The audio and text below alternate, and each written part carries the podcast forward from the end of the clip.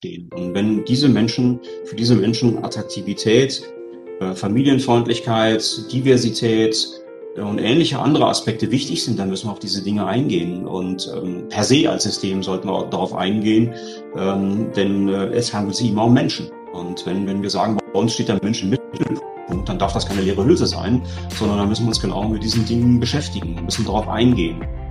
Herzlich willkommen zurück bei unseren Gesprächen von morgen. Heute die vorletzte Episode, bevor wir in eine Sommerpause eintauchen. Und wir haben uns heute nochmal was Besonderes für euch ausgedacht. Wir haben eine Spezialepisode zum Thema Leadership. Diesmal aus einer ganz anderen Perspektive. Wir haben nämlich den Kommandeur des Zentrums für innere Führung, Generalmajor André Bodemann, bei uns mit dabei der zum Thema Leadership aus Sicht der Bundeswehr spricht. Und wenn du dem Podcast schon länger folgst, dann wirst du sicherlich schon mal eine Episode zum Thema Leadership und vor allen Dingen moderne Führungsansätze bei uns gehört haben.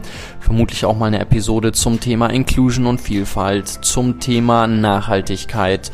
Und all diese Themen besprechen wir heute auch, nur wir besprechen sie eben aus der Perspektive der Bundeswehr. Und was hier besonders spannend ist und was mich an dem Gespräch auch fasziniert hat, für mich ist es ein total fremder Bereich. Und es war einfach mal sehr interessant zu hören, wie werden zum Beispiel Führungsentscheidungen in Grenzsituationen bei einem Einsatz in Afghanistan getroffen. Wie geht man da vor? Gleichzeitig auch mit Blick auf das Thema Future Skills, wo wir ja hier auch häufiger drüber sprechen. Wie, welche Kompetenzen werden geschult bei der Bundeswehr? Wie kann man dort aufsteigen? Ist ja doch hierarchischer. Wir hatten hier viel über Selbstorganisation in dem Podcast gesprochen. Und heute gibt es einfach mal eine ganz andere Perspektive, einen Einblick in eine Welt, die dir vermutlich wie mir eher fremd ist. Und das macht es spannend. Und ich will da gar nicht länger weiter über den Inhalt sprechen, sondern sagen, tauchen wir ein. Viel Spaß beim Zuhören. Ich bin total gespannt, was du mitnimmst. Ich war wahnsinnig neugierig, hatte mich lange auf das Gespräch gefreut und bin mir sicher, dass du auch hier ähnlich wie ich viel mit rausziehen wirst, was du in der Form so noch nicht gehört hast. Sehr schön. Ja, Herr Bodemann, ich freue mich total, dass das, dass das heute klappt. Ich bin vor allen Dingen neugierig, viel mal über ihre Welt, ihre Erfahrungen kennenzulernen, weil sie aus einem ganz anderen Bereich kommen und ich es immer total faszinierend finde, mit Menschen zu sprechen, die dann doch einen ganz anderen Alltag haben. Von daher erstmal vielen Dank, dass Sie sich die Zeit genommen haben und herzlich willkommen bei unseren Gesprächen von morgen. Ja, vielen Dank und äh, vielen Dank für die Einladung, vor allen Dingen, dass ich jetzt mal aus einer ganz anderen Welt bei Ihnen mal reinschnuppern darf und auch ein bisschen mich dazu äußern darf. Wird dann hoffentlich für uns beide spannend werden. Ähm, vielleicht erkläre ich auch gleich, wieso Ihre Welt mir ein bisschen fremd ist. Und zwar liegt das daran, ich bin der erste Jahrgang, bei dem es keine Wehrpflicht mehr gab. Und jetzt ist es ja so, was mich interessieren würde, es wird ja so viel über War for Talents gesprochen und mich würde interessieren, was hatte das eigentlich für Auswirkungen auf die Bundeswehr, dass für alle, die ab 1993 geboren wurden, ich glaube vor sechs, nee, das, dürfte schon länger her sein, circa zehn Jahre her, dass die Wehrpflicht aufgehoben wurde. Wie hat sich das für Sie vor allen Dingen mit Blick auf das Personal, was Ihnen zur Verfügung steht, was waren da die Auswirkungen? Ja, zunächst einmal, ich selber war Wehrpflichtiger. Also ich bin 1985 nach dem Abitur noch als Wehrpflichtiger in die Bundeswehr eingezogen worden und bin mit dieser Welt Wehrpflicht groß geworden. Und insofern war es erstmal äh, sehr, sehr merkwürdig, ähm, sich von dieser Welt dann zu verabschieden. Äh, zum einen, weil wir über die Wehrpflicht sehr viel Nachwuchs gewonnen haben. Also einer wie ich, der eigentlich gar nicht dabei sein und bleiben wollte, der aber gemerkt hat, naja, so schlecht ist das gar nicht. Und durch tolle Vorgesetzte, die ich hatte, halt auch so ein bisschen animiert worden bin und überzeugt worden bin, bei der Bundeswehr zu bleiben. Ähm, darüber hinaus, glaube ich, haben wir neben dem Personalgewinnungsaspekt noch so einen Ideen- und Kreativaspekt ähm, gehabt, der plötzlich verloren ging. Also die jungen Wehrpflichtigen sind, wenn man sie richtig genutzt hat, mit, mit ihren eigenen Ideen und ihrer Kreativität zu uns gekommen und haben uns ab und zu auch mal so ein bisschen Spiegel vorgehalten, wie wir eigentlich sind und aus diesem Tunnelblick, aus diesem Kanal rausgeholt. Das hatten der eine oder andere mehr Vorgesetzte mehr zugelassen, der eine oder andere Vorgesetzte weniger. Insofern haben wir mit der ähm, Aussetzung der Wehrpflicht ähm, halt diese Aspekte ein wenig verloren. Obwohl natürlich über den freiwilligen Wehrdienst wir die Möglichkeit haben, ähm, genau diese Menschen mit, mit, ihrer Welt, mit ihrer Kreativität in die Bundeswehr reinzuholen. Aber wir müssen viel mehr Anstrengungen äh, ausüben als noch vor etlichen Jahren. Das ist der qualitative Unterschied. Haben Sie da so einen Vergleich zwischen, wie das vorher und nachher war, wie viele neue Sie da pro Jahr, ähm, neue Talente, neue Kolleginnen, Kollegen ähm, Sie da pro Jahr jetzt reinbekommen im Vergleich zu früher, wie sich das zahlenmäßig ausgewirkt hat? Ja, das waren also äh, Hunderttausende, wenn Sie so wollen. Und jetzt haben wir nun einen Ergänzungsbedarf. Ähm, der ist so zwischen 15.000 und 30.000, je nachdem, ähm, auch welche ähm, Dienstgradgruppe wir ansprechen. Äh, das sind schon deutliche Unterschiede, über die wir da reden. Letztendlich war der Grund aber ähm, ein finanzieller Grund auf der einen Seite. Wir mussten einsparen und zur schwarzen Null beitragen. Auf der anderen Seite war der sicherheitspolitische Rahmen ein völlig anderer. Denn Wehrpflicht schränkt ja ähm, ein wenig uns ein. Ähm, das heißt also, die, die Rechte, die man als, als Mensch und als Bürger hat, werden durch Wehrpflicht eingeschränkt. Und die sicherheitspolitische Lage war halt in der Zeit so, dass man sagt, Deutschland war umgeben von Freunden. Ein Konflikt mit anderen Staaten war kaum äh, absehbar. Und wir waren fast nur in den Auslandseinsätzen gebunden. Und das rechtfertigte eben nicht mehr diesen tiefen Eingriff noch in die, in die Rechte von Menschen. Sie hatten ja jetzt gesagt, dass Sie eigentlich gar nicht geplant hatten. Also Sie waren Wehrpflichtiger, sind dann haben dann da eine große, lange Karriere jetzt gemacht. Sie hatten das einmal angesprochen, dass Sie tolle Vorgesetzte hatten, aber was hat Sie sonst noch dazu bewegt zu sagen, okay, Sie bleiben bei der Bundeswehr? Naja, man hat sie ja viel gehört, ähm, so von Verwandten und Bekannten, wie die Bundeswehr eigentlich ist und wie schlimm das alles ist und wie man mit einem dort umgeht. Und ähm, ja, ich hatte eine total fordernde Ausbildung, aber ich hatte eben klasse Vorgesetzte, die trotz dieser fordernden Ausbildung mich halt begeistert haben von ihrer Art der Persönlichkeit, ähm, wie sie für diesen Beruf gelebt haben, wie sie mit Menschen umgegangen sind. Und das war natürlich auch spannend, Dinge zu tun, mit denen man vorher nie was zu tun hatte. Und schnell habe ich auch Begeisterung gefunden am Führen von Menschen, also Menschenführung ähm, als, als das zentrale, äh, neben viel Abenteuer, ähm, im Wald, Feldlager, Durchschlageübungen mit, mit komplexen Waffensystemen umzugehen. Das sind natürlich alles Anreize gewesen, die man so vorher nicht hatte. Sie leiten jetzt das Zentrum für innere Führung. Das heißt, dieses Thema, wie führt man Menschen und vor allen Dingen auch, wie kann man als Führungskraft inspirieren, ist für Sie ein zentrales Thema geblieben. Vielleicht können Sie zuerst mal zwei, drei Sätze darüber verlieren, was diese Vorgesetzten für sie ausgezeichnet hat. Und dann können wir über die Führungsstrukturen bei ihnen sprechen, weil das finde ich total spannend, wie das bei ihnen da innerhalb der Organisation der Bundeswehr aussieht. Ja, gerne. Also das, die innere Führung ist erstmal unsere Führungskultur, die kaum vergleichbar ist. Ähm, also es gibt in anderen Armeen nicht vergleichbar eine derartige Führungskultur. Ähm, ich versuche das mal ganz einfach auf, auf zwei wesentliche Dinge zu reduzieren, die diese Führungskultur ausmacht. Ich nenne es immer I-Quadrat. Ähm, das ist Interaktion mal Integration. Interaktion, das ist genau das, was Sie angesprochen haben, das ist Menschenführung. Mhm. Wie führe ich Menschen, wie gehe ich gut mit Menschen um? Ähm, was macht gute Führung aus? Was sind vielleicht Hemmnisse für gute Führung? Was ist auch vielleicht toxisch für Führung?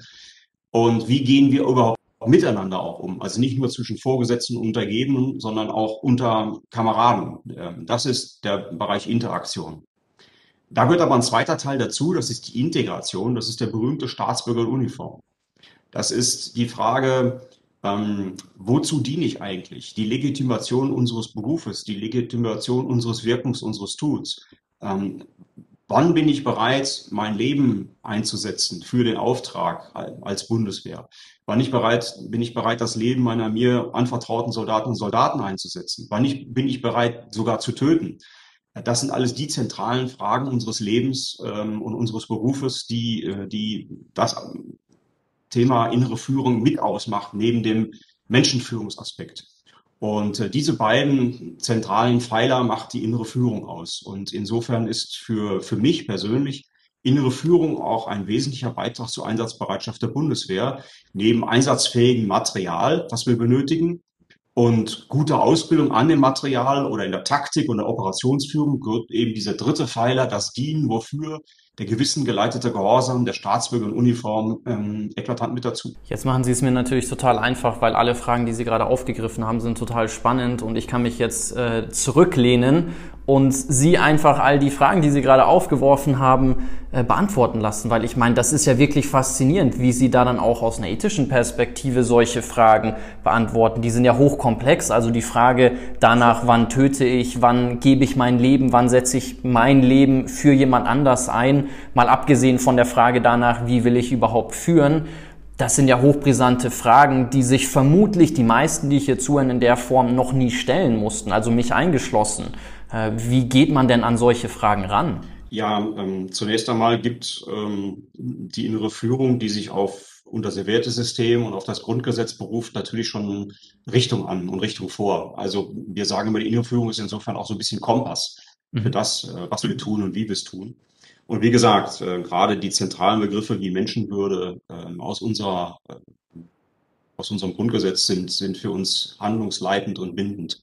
Natürlich gibt's ja nicht immer ein Rezept. Also Sie können nicht in jeder Situation jetzt sagen, das habe ich vorher alles schon mal durchdacht, sondern gerade diese, diese ethischen Grundfragen, diese Auseinandersetzung mit Dilemmasituationen vorher, also bevor ich in Einsatz gehe. Ich muss mir ganz, ganz viel Gedanken machen über mein Wirken, über mein Tun. Wann bin ich bereit, etwas zu tun und wann ist vielleicht auch der Punkt erreicht, wo ich wo ich sage, da verbietet mein Gewissen mir das zu tun. Und das unterscheidet uns eben auch von Armeen vorher, die sich auf einen einzelnen Menschen eingeschworen, vereidet haben. Wir haben uns äh, ein Eid geschworen auf die Demokratie, wir haben uns ein Eid geschworen auf die Bundesrepublik Deutschland äh, und, und nicht auf einzelne Personen. Äh, immer aber mit, den, mit dem Wissen, es gibt Situationen, die, die, an denen wir möglicherweise an eine Grenze kommen und sagen, da kann ich jetzt nicht mehr mitmachen. Und da darf ich dann auch nicht mehr mitmachen, wenn ich gegen Gesetze verstoße und Ähnlichem.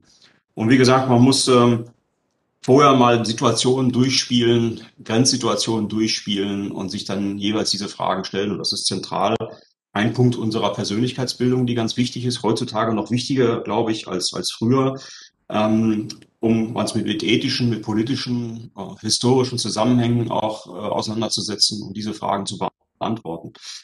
Warum ist das wichtiger als, als früher? Weil ich glaube, dass die, die Bindung und die Prägung durch Elternhaus, durch Familie und durch Schule nicht mehr ganz so ist wie noch vor etlichen Jahren. Das ist jetzt möglicherweise von mir so ein bisschen Gesellschaftskritik, aber für mich ist es erstmal eine Feststellung, dass es so ist. Und wir sind jetzt eigentlich nicht Schule der Nation, aber das, was wir tun, hat derartig Konsequenzen mit Töten und getötet werden, dass wir uns mit diesem Thema viel, viel mehr beschäftigen müssen. Und wir müssen den jungen Menschen Orientierung geben, eben diesen berühmten Kompass geben, wie man damit gut durch die Welt kommt. Und wie genau sieht das dann aus? Also wie kann ich mir das vorstellen? Wie sehen Ihre Ausbildungsprogramme auf? Wie bereiten Sie die jungen Menschen, die da bei Ihnen anfangen, sich diesem Beruf hinzugeben? Was für Leitplanken, was für Ansätze, innere Kompasse geben Sie denen mit an die Hand, dass sie sich dann für solche Situationen gerüstet sehen? Ja, eigentlich beginnt das schon vorher. Und, und es muss vorher beginnen mit der Berufswahl. Also wenn die Menschen zu uns kommen in die Karrierecenter und sich dafür bewerben, ähm, dann werben wir natürlich sehr viel mit. Du kommst zu uns, kriegst eine tolle Ausbildung, kriegst ein Studium und ähm, kriegst hinterher berufsfördernde Maßnahmen, um wieder in die Gesellschaft, in, die Berufe einzusteigen. Aber wir müssen sie schon vorher damit befassen. Ja, das gehört alles dazu. Das sind die ganzen Boni, die da kommen. Aber es gehört eben auch dazu, in den Einsatz zu gehen. Es gehört eben auch dazu, ähm, über den eigenen äh, Schweinhund mal drüber zu gehen, was Anstrengung bedeutet, Hitze, äh, Lärm, äh, Auslandseinsätze und, und, und, das gehört alles mit dazu. Und bei diesen Einsätzen, und das muss man ihnen auch von vornherein wahrhaftig sagen, kann man eben auch in solche Grenzsituationen gelangen, wo man, wo das eigene Leben, die eigene psychische und physische Versehrtheit, Unversehrtheit halt in Gefahr ist oder man selber töten muss. Und darüber muss man mit den jungen Menschen reden. Und das tun wir. Also der, der, der Kern, der zentrale Punkt ist reden. Ihnen das erklären, worauf sie sich einlassen. Situationen schildern, insbesondere diejenigen, die auch im Einsatz waren, dass die den Menschen erklären, was auf sie zukommt, weil sie es selber noch nie erlebt haben. Und wenn man das selber nicht erlebt hat, ist es natürlich auch schwer, sich das so vorzustellen, was auf ihnen zukommt. Denn man sieht vielleicht Fernsehbilder, man, man guckt vielleicht irgendwelche Filme, aber das spiegelt nur selten die Realität wirklich wieder. Wäre jetzt auch eine Frage von mir gewesen, ob es da einen Film gibt, wo Sie sagen, das ist Ihr Lieblingsfilm, so aus dem, es gibt ja so viele Armeefilme, viele geschichtliche, andere, die einfach irgendwelche Geschichten erzählen. Ob es da einen gibt, wo Sie sagen, der Sie besonders angesprochen hat, hätte ich jetzt später gefragt, aber dadurch, dass Sie das Thema gerade aufgemacht haben, vielleicht, wenn Ihnen einer einfällt, ähm, gibt es da einen? Also es, es gibt keinen Film, der wirklich alles realitätsnah wiedergibt. Aber es gibt in vielen Filmen natürlich Situationen, wo man sagt, okay, das war ungefähr so, wie du es selbst erlebt hast, wie man das selbst erlebt hat. Aber jetzt so ein, so ein Lieblingsfilm in der Hinsicht habe ich nicht, weil ähm, man bei diesen Filmen sehr oft in die Situation kommt, als Soldat zu sagen, hm, das ist jetzt eigentlich so, so schlimm, das ist jetzt eigentlich nicht für einen abendfüllenden Film in einem Kino geeignet, wo man mit Popcorn und Cola oder ein Bier da sitzt, ja. ähm, weil es einfach viel zu, zu brutal ist ähm, und auch leider auch viel zu wirklichkeitsnah, aber manchmal eben auch wirklichkeitsfremd, ähm, weil es nicht das spiegelt, was man wirklich erlebt. Sie hatten gesagt, und das kann ich gut nachvollziehen, dass es vor allen Dingen wichtig ist, über eigene Erfahrungen zu sprechen und die zu teilen. Ich weiß jetzt nicht, wie offen Sie hier sprechen dürfen, aber es wäre sicherlich mal sehr interessant, auch von der Erfahrung von Ihnen zu hören. Ich meine, Sie waren in Afghanistan, Sie haben ja viele unterschiedliche Positionen bekleidet. Gibt es da einen Moment, der Ihnen besonders in Erinnerung geblieben ist, wo Sie sagen, wow, der hat vielleicht auch mal eine Perspektive aufs Leben geändert oder das war eine Grenzerfahrung, die man vielleicht niemand anders wünscht, aber die Sie geprägt hat? Also vielleicht mal ganz allgemein, ähm, wenn man im Einsatz ist, ähm, dann sind die Probleme, die, die man hier in Deutschland hat, plötzlich ganz klein. Weil man das Elend und das Not sieht in den Ländern, wo wir eingesetzt sind. Denn da, wo wir sind, ist ja in der Regel eine Situation, die nicht sehr schön ist. Auch wenn wir Soldaten nur nur wenig dazu beitragen können, um die Situation zu verbessern. Das sind ja ganz andere Elemente der Regierung, die dann auch zum Tragen kommen. Aber wir sind eben für Sicherheit und Stabilität mitverantwortlich. Und äh, wenn man da so sitzt, dann, dann freut man sich wieder in Deutschland zu sein, wo man sich über den Straßenverkehr aufregt und dann eine gewisse Zeit lang sagt, hey, das ist doch jetzt wirklich völlig egal. Man sitzt in einem Café, genießt dort in einem Café frei zu sitzen, ohne dass man bedroht wird. Ähm, man hat genug zu essen, man hat genug zu trinken und, und, und. Man hat ähm, alles drumherum, eine wirkliche ähm, Vielfalt von, von tollen Sachen, äh, die man machen kann und die man besitzt. Und im Einsatz ist das alles nicht wichtig. Das Problem ist nur, je länger man dann wieder in Deutschland ist, desto schneller geht das wieder weg. Mhm. Und man gewöhnt sich an, an diesen Standard, den wir haben und man regt sich dann doch schnell wieder über Dinge auf, über die man sich eigentlich gar nicht aufregen sollte. Ganz konkret aber zu Ihrer Frage, ja, natürlich. Und ähm, da möchte ich mal letzten Einsatz ansprechen und da darf ich jetzt auch in gewissen Rahmen auch drüber sprechen. Ähm, ich war äh, in meinem letzten Einsatz der Kommandeur des deutschen Einsatzkontingents Resolute Support in Afghanistan, der Kommandeur des Train Advice and Command, äh, Assistant Command North, ähm, zuständig für Nordafghanistan, für die Ausbildung der afghanischen Armee. Und wenige Stunden, nachdem ich das Kommando übernommen hatte, ich war insgesamt ein Jahr da, aber gleich am ersten Tag, da gab es den Anschlag auf das deutsche Generalkonsulat. Und ich musste nach wenigen Stunden, obwohl ich die Truppe nicht kannte, Entscheidungen treffen, möglicherweise auch die über Tod und Leben richten. Das heißt, ich musste innerhalb von ganz wenigen Minuten Entscheidungen treffen, ähm, organisieren und dann mit der Truppe draußen unsere ähm, Menschen aus dem deutschen Generalkonsulat rausholen in einer Situation, die sehr unklar war. Wer ist eigentlich der Gegner? Wie viele Gegner gibt es dort? Was ist tatsächlich passiert? Sind dort noch Sprengfallen? Gibt es weitere Selbstmordattentäter? Ähm, wie hoch ist das Ausmaß ähm, der Verwüstung durch eine Detonation ausgelöst von fünf Tonnen Sprengstoff und, und, und. Und äh, da gab es auch Situationen, wo ich äh, entscheiden musste, ob ich auf meine eigene Truppe warte, das Kommando Spezialkräfte, was ja in letzter Zeit häufig in den Medien war, was ich aber sehr schätze, oder meine georgischen schnellen Eingreifkräfte, von denen ich wusste, dass sie erstens dort mal waren an dem Ort, den Ort kennen, ähm, Englisch sprechen, teilweise Deutsch sprechen, natürlich unsere Deutsch, äh, aber die Georgier zumindest Englisch ich äh, wusste, die sind dafür ausgebildet, bestens ausgebildet. Und auf der anderen Seite waren Afghanen, afghanische Polizei und ein, ein afghanischer Spezialpolizist, äh, der, der mich anrief, der General, der mich fragt, ob er zugreifen sollte. Und der Zeitraum zwischen dem Eintreffen meiner Leute und dem jetzigen sofortigen Zugreifen durch die Afghanen waren halt acht bis zehn Minuten. Und wenn Sie dort im Hintergrund, wenn Sie dort mit den Menschen im Generalkonsulat über Handy telefonieren, hören Sie Schüsse, hören Sie Explosionen und Schreie, dann sind acht bis zehn Minuten eine sehr, sehr lange Zeit. Ich habe mich letztendlich dafür aber entschieden, auf unsere zu warten, weil ich auch nicht wusste, was ich von den Afghanen zu halten hatte, weil ich die nicht kannte vor Ort. Ich wusste auch nicht, ob vielleicht der eine oder andere da auch involviert ist in diesem Zwischenfall. Und äh, am Ende ist es gut ausgegangen. Ich konnte trotz dieser acht bis zehn Minuten alle lebend da rausholen, aber das war meine ähm, Situationen, wo ich in kürzester Zeit in einer unklaren Lage entscheiden musste und letztendlich natürlich auch dann die Verantwortung übernehmen müsste für diese Entscheidung, die ich dort getroffen habe.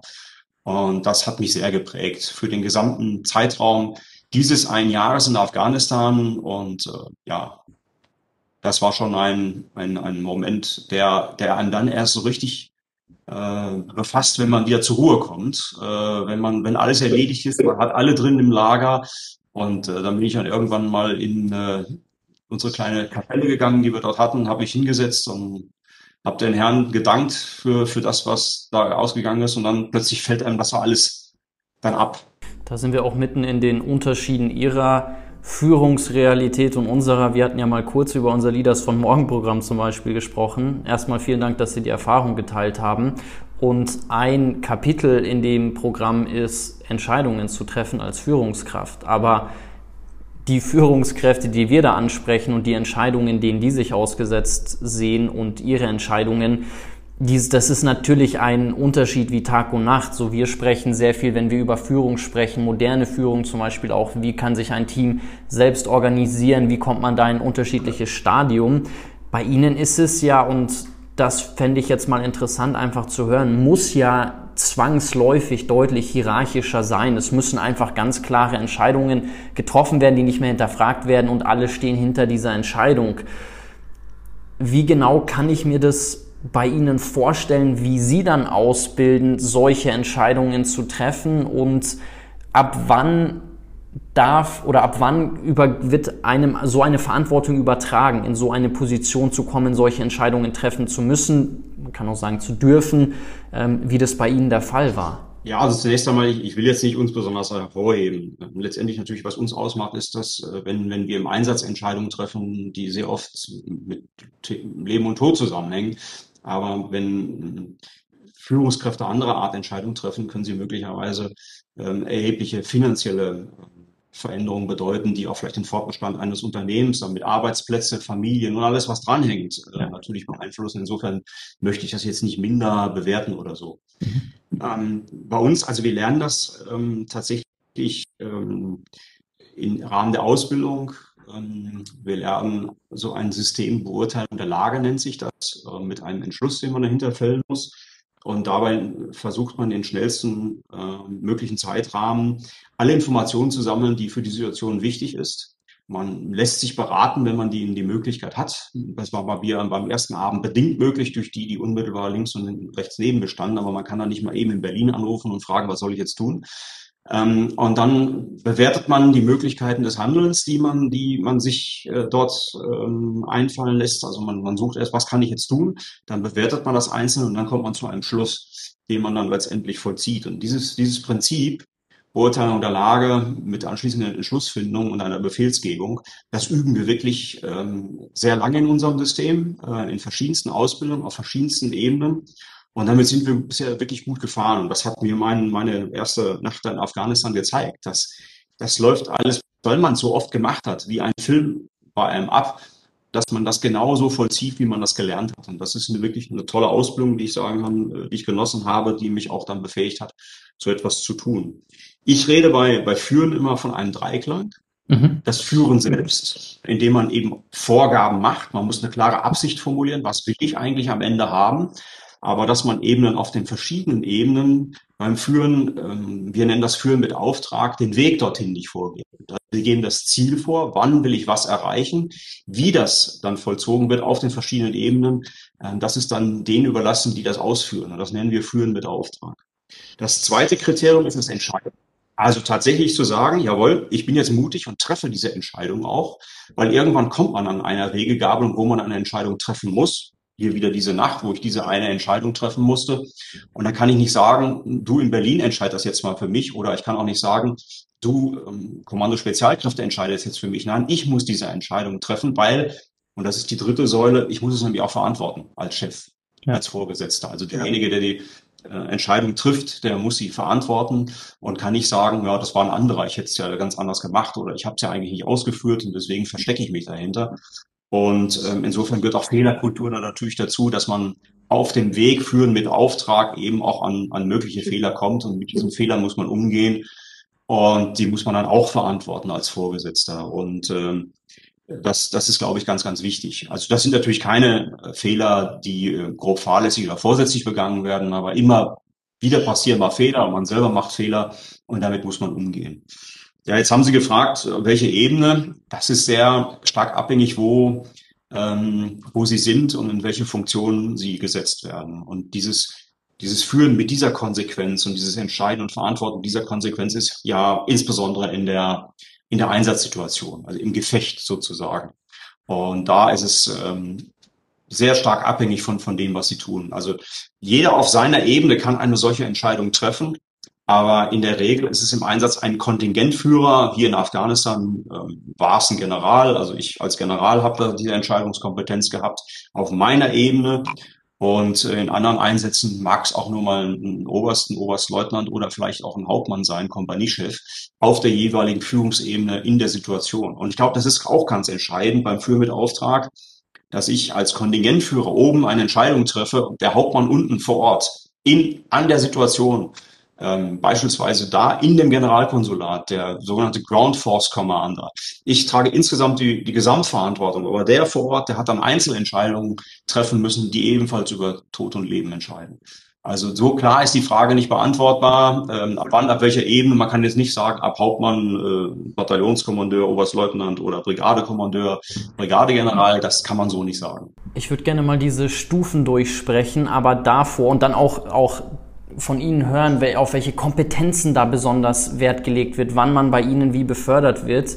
Ähm, vielleicht können wir davor nochmal aber kurz auf diese Fehlerkultur, die Sie angesprochen haben, eingehen, weil wir sprechen häufig so, wenn wir über Digitalprozesse sprechen, da geht es viel um Fehler machen dürfen in einem geschützten Raum. Und selbst da sind Fehlerkulturen häufig Lippenbekenntnisse, wo es heißt, wir erlauben Fehler und Scheitern ist erlaubt, damit Innovationen vorangetrieben werden dürfen. Aber ist es nach wie vor so, dass vor allen Dingen in größeren Organisationen dann in Top-Führungspositionen häufig die landen, die es eher so playing by the rules, wenig Fehler machen, wenig Risiken eingehen, die kommen relativ weit nach oben. Wie bei Ihnen gibt es den geschützten Raum in der Form vermutlich nicht und oder in, natürlich dann in Trainingssituationen und Ausbildungsprogrammen, aber wenn Sie sagen, man muss lernen, mit solchen Fehlern umzugehen, Gibt es da ein Support-Netzwerk bei Ihnen? Oder wie, gut, ist natürlich immer von Fehler zu Fehler unterschiedlich, aber wie sieht die Fehlerkultur bei Ihnen konkret aus? Ja, vielleicht waren wir auch in den letzten Jahren nicht so gut, wie wir schon mal waren bei Fehlerkultur. Und ich glaube, dass wir jetzt auf den richtigen Weg wieder gekommen sind, genau diese Fehlerkultur wirklich zu leben und vorzuleben und dabei klar zu unterscheiden, äh, nochmal zwischen Fehlern, die wir, die wir durchaus auch ähm, machen müssen, die wir dulden müssen, aus denen wir lernen müssen und können und den Fehlern, die einfach nicht passieren dürfen. Also wenn wir über ähm, Sicherheitsbestimmungen beim Schießen, ähm, dann ist der, der Rahmen des Fehlermachens sehr begrenzt. Da muss man vorher sehr klar sein, was gemacht werden darf und was nicht. Aber in allen anderen Situationen und gerade in, in, bei Übungen äh, für Einsatzsituationen, da dürfen Fehler gemacht werden, um aus diesen Fehlern zu lernen, damit sie eben nicht im Einsatz passieren. Und das ist das Entscheidende. diesen Rahmen immer dann, bevor wir in eine so Einsatzsituation gehen, kann man auch mal ausprobieren. Wir haben natürlich gewisse Grundsätze. An diese Grundsätze, Vorschriften heißen sie bei uns, muss man sich auch halten. Aber man muss eine gewisse Flexibilität ähm, jedem Soldaten, jeder Soldatin in die Hand geben, in unterschiedlichen Situationen auch unterschiedlich zu handeln. Manchmal auch vielleicht abseits der Norm und abseits der Vorschrift, weil es in eine spezifische Situation besser passt. Und da muss man mal ausprobieren, da muss man auch mutig sein. Ähm, und wenn man daneben gegriffen hat, weil sich das in einer Übungssituation als nicht gut bewiesen hat, dann muss man eben daraus lernen, um zu sagen, okay, genau das machst du in einer Einsatzsituation eben nicht. Das muss klar angesprochen werden. Wo war der Mangel? Wo war der Fehler? Was hätte man besser machen können, um daraus zu lernen? Und das sind Übungen. Ich glaube, wir machen bei Übungen sehr oft den Fehler, dass wir die Übungen total gut vorbereiten. Wir führen sie exzellent durch und dann die Übungsbesprechung und die Nachbereitung und das So What und Lessons Learned, Lessons Identified, das, das kommt zu kurz und da müssen wir stärker reingehen. In der Gefechtssituation ist das was anderes. Ähm, auch da kann man Fehler machen, vor allen Dingen in Situationen, wo man eben nicht über alle Informationen verfügt. Ähm, aber ähm, man kann viel aus dem lernen, was man vorher eintrainiert und geübt hat. Jetzt haben Sie gerade gegendert. Eigentlich wollte ich auf den Familienaspekt auch noch ein bisschen später kommen, aber es ist äh, vielleicht auch mal ganz interessant zu hören, wie da die Verteilung bei Ihnen aussehen, so wie viele Männer, Frauen. Ich glaube, das Diversity-Thema müssen wir jetzt nicht riesig aufmachen, weil es ist ja die deutsche Bundeswehr in dem Fall, aber trotzdem ist das auch was, wo Sie ja auch in einem Gespräch mal meinten, auch da wollen und müssen Sie besser werden. Mit Blick auf Familienfreundlichkeit, mit Blick auf Diversity-Förderung, können Sie da ein paar Zahlen sagen, wie viele Soldaten und Soldatinnen einfach mal als nur eine Gender-Unterscheidung im, im ersten Schritt?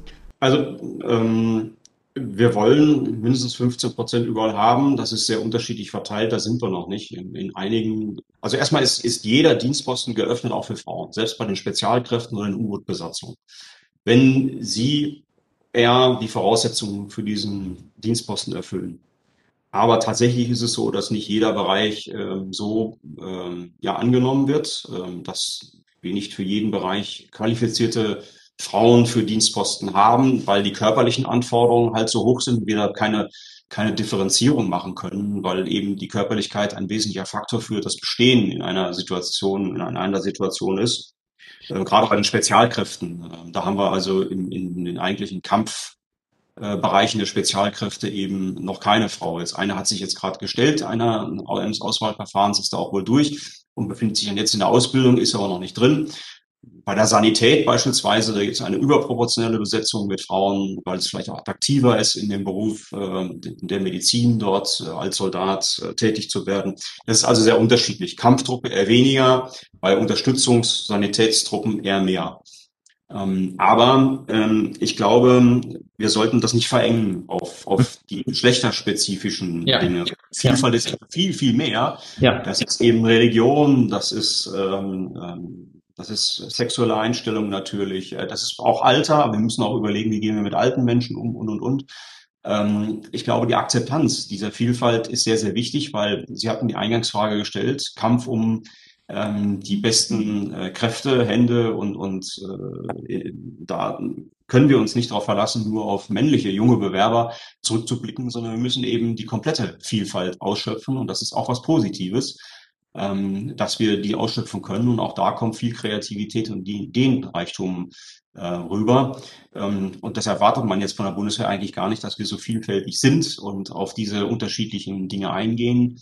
Aber ähm, da sind wir, glaube ich, relativ äh, gut aufgestellt ähm, und äh, positiv aufgestellt. Mhm. Also das heißt, Sie, Sie würden sagen, im Bereich Vielfalt sind Sie gut aufgestellt. Ich glaube, Sie hatten aber gesagt, im Bereich so Familienfreundlichkeit gäbe es schon noch ein bisschen Luft nach oben. Vielleicht können Sie auch aus eigener Erfahrung schildern. Ich meine, Sie sind verheiratet, haben ein Kind, äh, gehen nach Afghanistan. Ist vermutlich schon erstmal hart.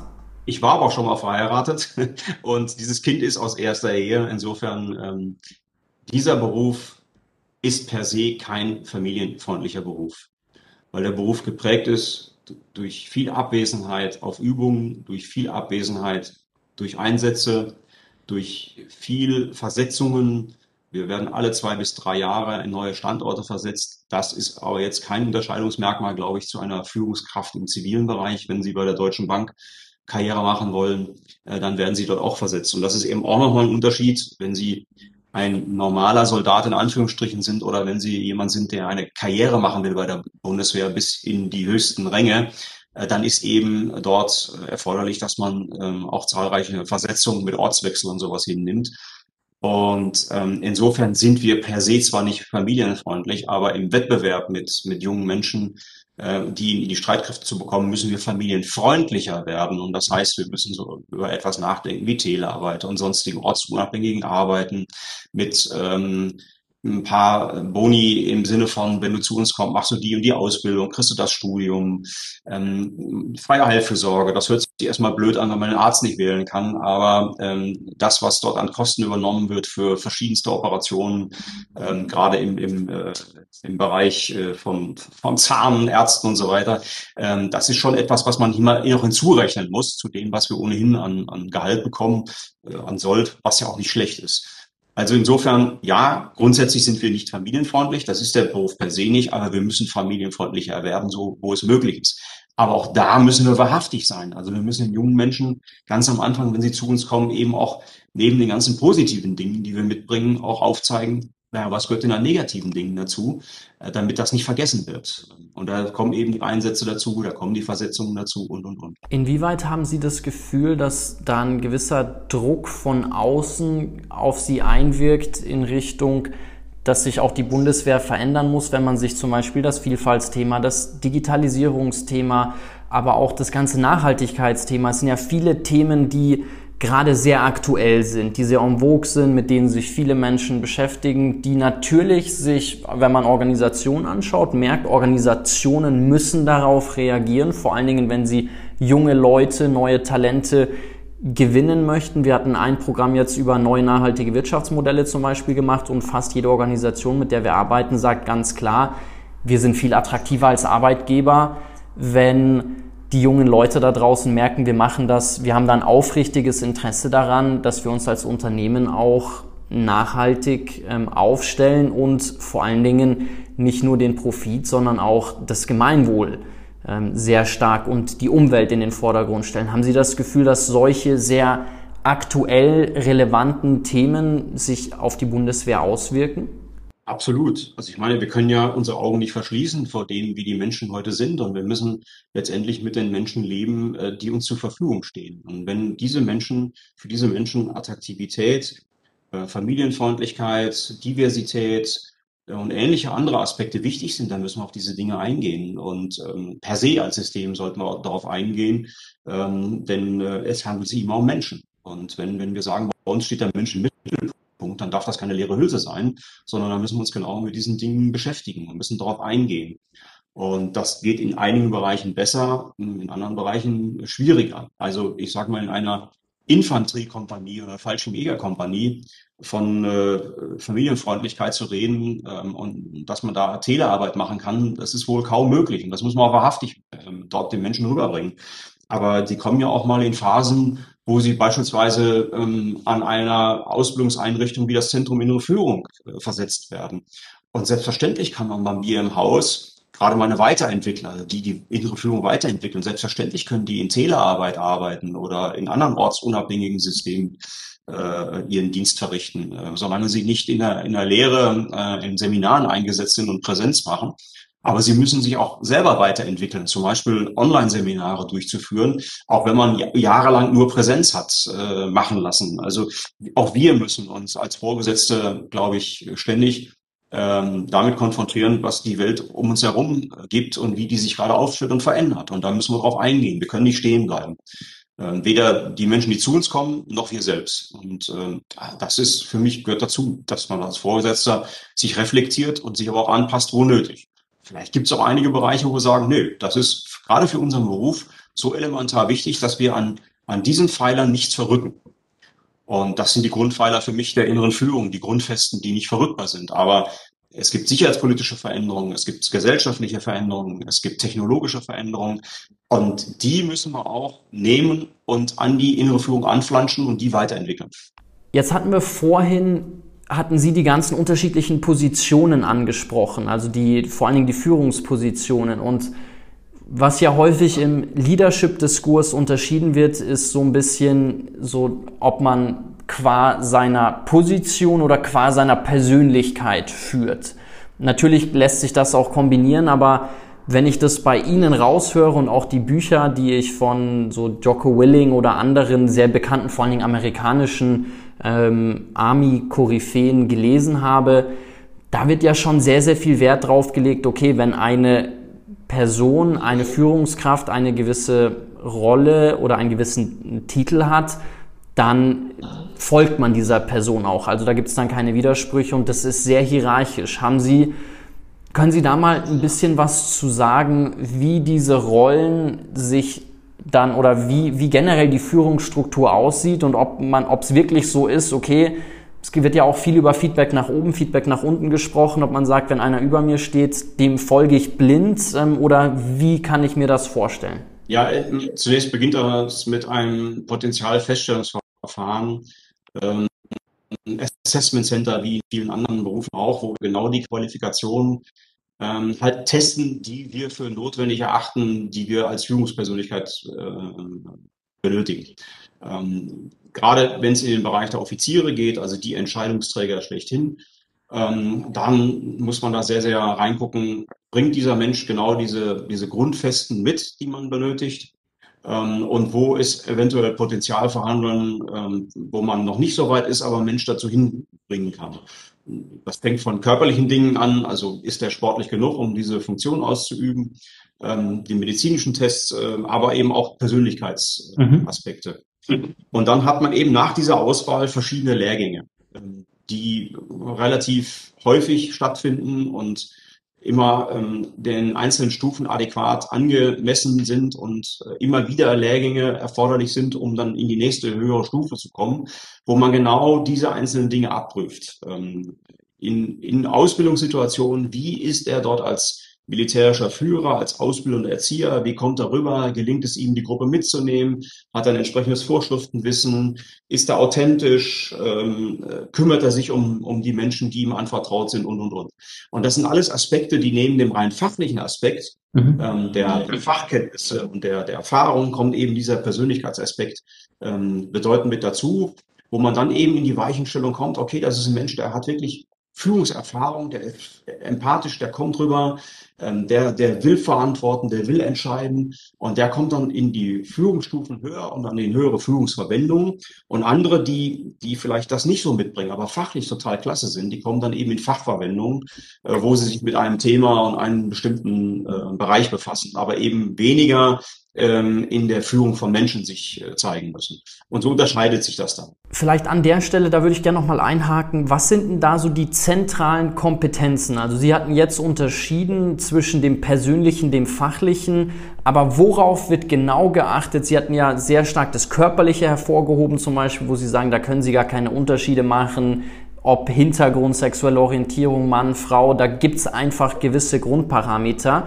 Gibt es das in der Auswahl von Führungskräften auch, wo Sie sagen, da gibt es einfach gewisse Größen, an denen kann nicht gerüttelt werden? Das ist einfach so wichtig in, in, in Ihrem Job, dass da gewisse Kriterien erfüllt sind, sonst kann man nicht weiter nach oben aufsteigen. Ja, also das andere mit der Körperlichkeit, da machen wir keine Unterschiede, weil es letztendlich nicht darauf ankommt, ob man, ob man Mann oder Frau ist oder welche sexuelle Man hat. Wenn man einen Verwundeten aus einer bestimmten Situation schnellstmöglich bergen muss, retten muss, dann muss man in der Lage sein, einen Körper von rund 80 Kilo halt zu bewegen. Und deswegen muss man auch Kraft haben und muss man die Ausdauer haben. Das kann man alles ähm, erlernen im gewissen Rahmen und sich Kraft und Ausdauer aneignen, aber e-, kommt eben auf, auf Grunddinge an, die man eigentlich schon mitbringen muss.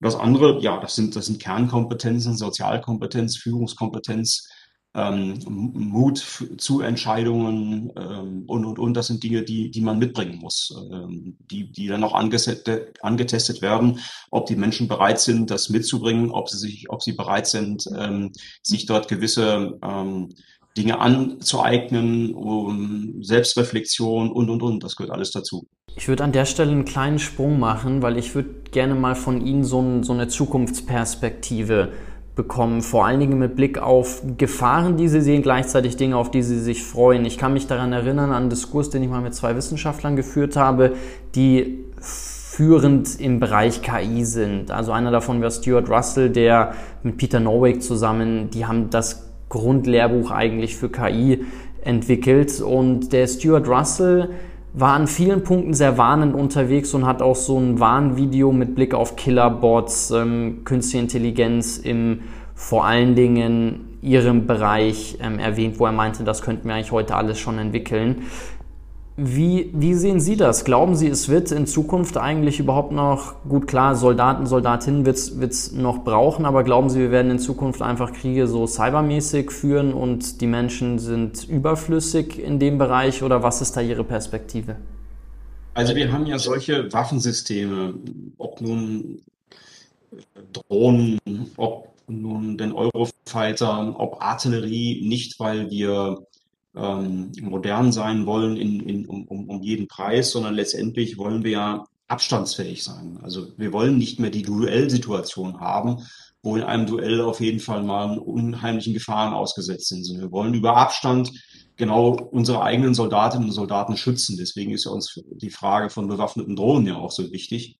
Nicht, weil wir dort eine Killermaschine haben wollen, sondern weil wir uns über diesen ähm, über diese Fähigkeit vor allen Dingen Schutz für unsere Soldatinnen und Soldaten wünschen. Am Ende aber, und das ist das Entscheidende, muss immer der Mensch stehen. Mhm. Der Mensch stehen, der entscheidet, ob wir dieses Waffensystem auslösen oder nicht. Und deswegen ähm, künstliche Intelligenz kann hilfreich sein, kann dazu beitragen. Autonome Waffensysteme können teilweise gut sein. Ähm, aber letztendlich muss der Mensch immer in der, in der Situation sein, zu entscheiden, führe ich dieses, diesen Angriff jetzt durch, führe ich diese Verteidigungsoperation jetzt durch oder breche ich ab? Und gerade bei bewaffneten Drohnen hat man bis zur letzten Sekunde die Möglichkeit, eben nicht auf den Knopf zu drücken und auszulösen, wenn plötzlich man sieht, dass Kinder in dieses Szenar laufen und dann eben abzubrechen. Das hat man beispielsweise bei einer Artillerie, einem Artilleriegeschoss nur, nur nicht. Wenn das Geschoss ausgelöst ist, dann fliegt das, dann kann man es nicht mehr, nicht mehr einholen.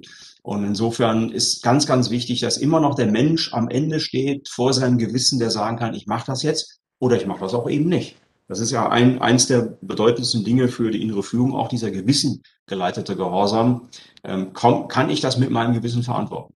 Und dabei sind eben, da haben wir am Anfang darüber gesprochen, gerade auch ethische Aspekte äh, durchaus sehr, sehr wichtig, die man vorher durchspielen muss für sich, ohne dass man letztendlich in jede Situation vorher mal durchgespielt haben kann, weil jede sich wieder in der Realität dann auch unterschiedlich darbietet. Jetzt hatten Sie so, ich würde noch gerne eine weitere ethische Frage aufgreifen, weil wenn ich das mal von außen betrachtet so sagen darf, dann würde ich meinen, früher gab es Armeen, Heere, Herrschaften, ähm, vor allen Dingen, um vielleicht Macht auszuweiten. Ich würde hoffen, dass es heute vielmehr darum geht, einfach eine gewisse Sicherheit gewährleisten zu können. Klar, es gibt vermutlich noch das ein oder andere Land oder die ein oder andere Person da draußen, die gerne mehr Macht hätte, die eigenen Interessen natürlich ausweiten wollen würde.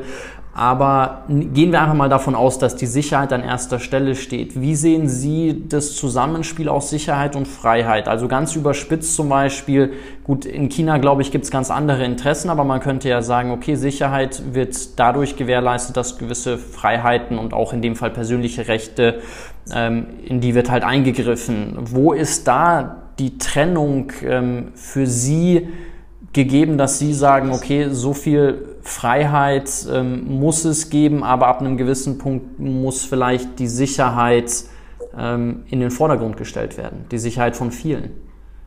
Also alles das, was wir als Soldaten tun, tun wir nicht aus, aus eigener militärischer Erwägung raus, sondern äh, wir handeln im politischen Auftrag. Wir sind eine Parlamentsarmee. Das heißt, das Parlament entscheidet über unseren Einsatz. Das entscheidet uns im Übrigen von anderen Armeen. Also in Frankreich kann Monsieur le Président selber über den Einsatz von Streitkräften entscheiden, genauso wie die Vereinigten Staaten von Amerika. Da kann der Präsident entscheiden. Bei uns ist es unabdingbar, dass das Parlament darüber entscheidet. Mit einer Mehrheit. Oder eben auch nicht. Und da sind Mandate, diese Mandate, ähm, die besagen letztendlich, was wir dürfen und was wir nicht dürfen, wie weit wir gehen dürfen und welche Entscheidungen wir treffen dürfen und wann ein Parlament wieder darüber entscheiden muss. Das ist manchmal schwierig in einem Einsatz, was ja sehr dynamisch und beweglich ist, aber gibt uns auch Handlungssicherheit als Soldat, auf dem richtigen Weg zu sein und das zu tun, was uns das Parlament vorgibt. Damit müssen wir Soldaten klarkommen, dass, es, dass wir letztendlich der Politik dienen. So, und die Politik, da muss man Vertrauen haben, dass die Politik darüber ähm, vernünftig entscheidet, wozu wir eingesetzt werden, wozu wir eben nicht. Genauso wie man uns Soldaten gegenüber Vertrauen ausbringen muss, dass wir eben mit so einem Waffensystem einer bewaffneten Drohne eben nicht Menschen jagen und zu töten um des Töten willens, sondern weil es eine Situation erfordert, wo das dem Schutz ähm, der Soldatinnen und Soldaten äh, zukommt oder aber wo es die, der Auftrag erfordert, dass wir das jetzt einfach einsetzen. Und ähm, ich glaube, das, das ist ein ganz ähm, entscheidender Punkt. Ja, ähm, ich glaube, in, in Deutschland ist es mit einer sehr pazifistischen Gesellschaft, was ja auch in Ordnung ist, sehr, sehr schwierig äh, zu erläutern, was tatsächliche Bedrohungen sind. Mhm. Ähm, und für, für viele in Deutschland ist das alles ganz weit weg. Ja, die hören zwar, da gibt's äh, Russland und China und die üben Machtpolitik aus und die durch, äh, die setzen auch Militär ein zur Durchsetzung ihrer wirtschaftlichen Interessen und und und. Ähm, aber letztendlich betrifft es den Einzelmenschen hier nicht. Die meisten Menschen sind eher betroffen davon, ob nun die Europameisterschaft gewonnen wird oder nicht. wie viel am Ende des Monats in der eigenen Tasche ist. Das ist auch alles in Ordnung. Ähm, aber die unmittelbare Bedrohung, in der wir aus meiner Sicht uns aber befinden, die ist für die nicht sichtbar und nicht spürbar und nicht greifbar. Und ich glaube, hier müssen wir alle ein bisschen mehr erklären. Ich glaube nicht, dass wir im Krieg sind, aber wir sind schon in einem Konflikt. Ähm, das betrifft ja nicht nur die Bundeswehr. Wenn Sie den Chef ähm, Abwehr-Cybermann der Telekom ansprechen, der sagt Ihnen genau, wie viel hunderttausend Angriffe auf die Telekom jeden Tag ausgeübt wird. Und das ist ja nicht nur die Telekom als ein Unternehmen, sondern es sind viele andere auch oder auf den Bundestag oder auf verschiedene Ministerien, auf Banken äh, werden jeden Tag Cyberangriffe gefahren. Und das unterscheidet uns vielleicht von dem Heer von vor 100 Jahren. Ähm, da sieht man eben nicht eine Panzerarmee auf der einen Seite, sondern hier sieht man Menschen, die versuchen, sich in Computersysteme einzuhacken und damit eigentlich noch schlimmeren Schaden anrichten können als mit einem Angriff mit einer Panzerarmee. Wobei ich jetzt nicht sagen will, dass das nicht schlimm ist, aber äh, man kann ganz, ganz viel unterhalb der Schwelle eines wirklich bewaffneten Angriffs anrichten an Schaden und das ist für einen einzelnen Menschen erstmal so jetzt nicht spürbar. Das Zweite ist, ähm, dass wir alle nicht wissen, ähm, richtig wissen, was für uns wichtig ist, was am Ende ankommt. Also wir, wir leben täglich von, von Gütern, die wir erhalten, wo wir uns überhaupt keine Gedanken machen. Wir haben Strom, wir haben, äh, wir haben Betriebsstoffe für unsere Autos, äh, wir haben Energie, wir haben Lebensmittel. Aber das ist ja ähm, wichtig, dass wir überhaupt den Zugriff auf diese Dinge haben, den Zugriff auf die Quellen in dieser Welt. Also ich meine mit, mit ähm, äh, äh Rohstoffen, Nahrungsmitteln und, und, und.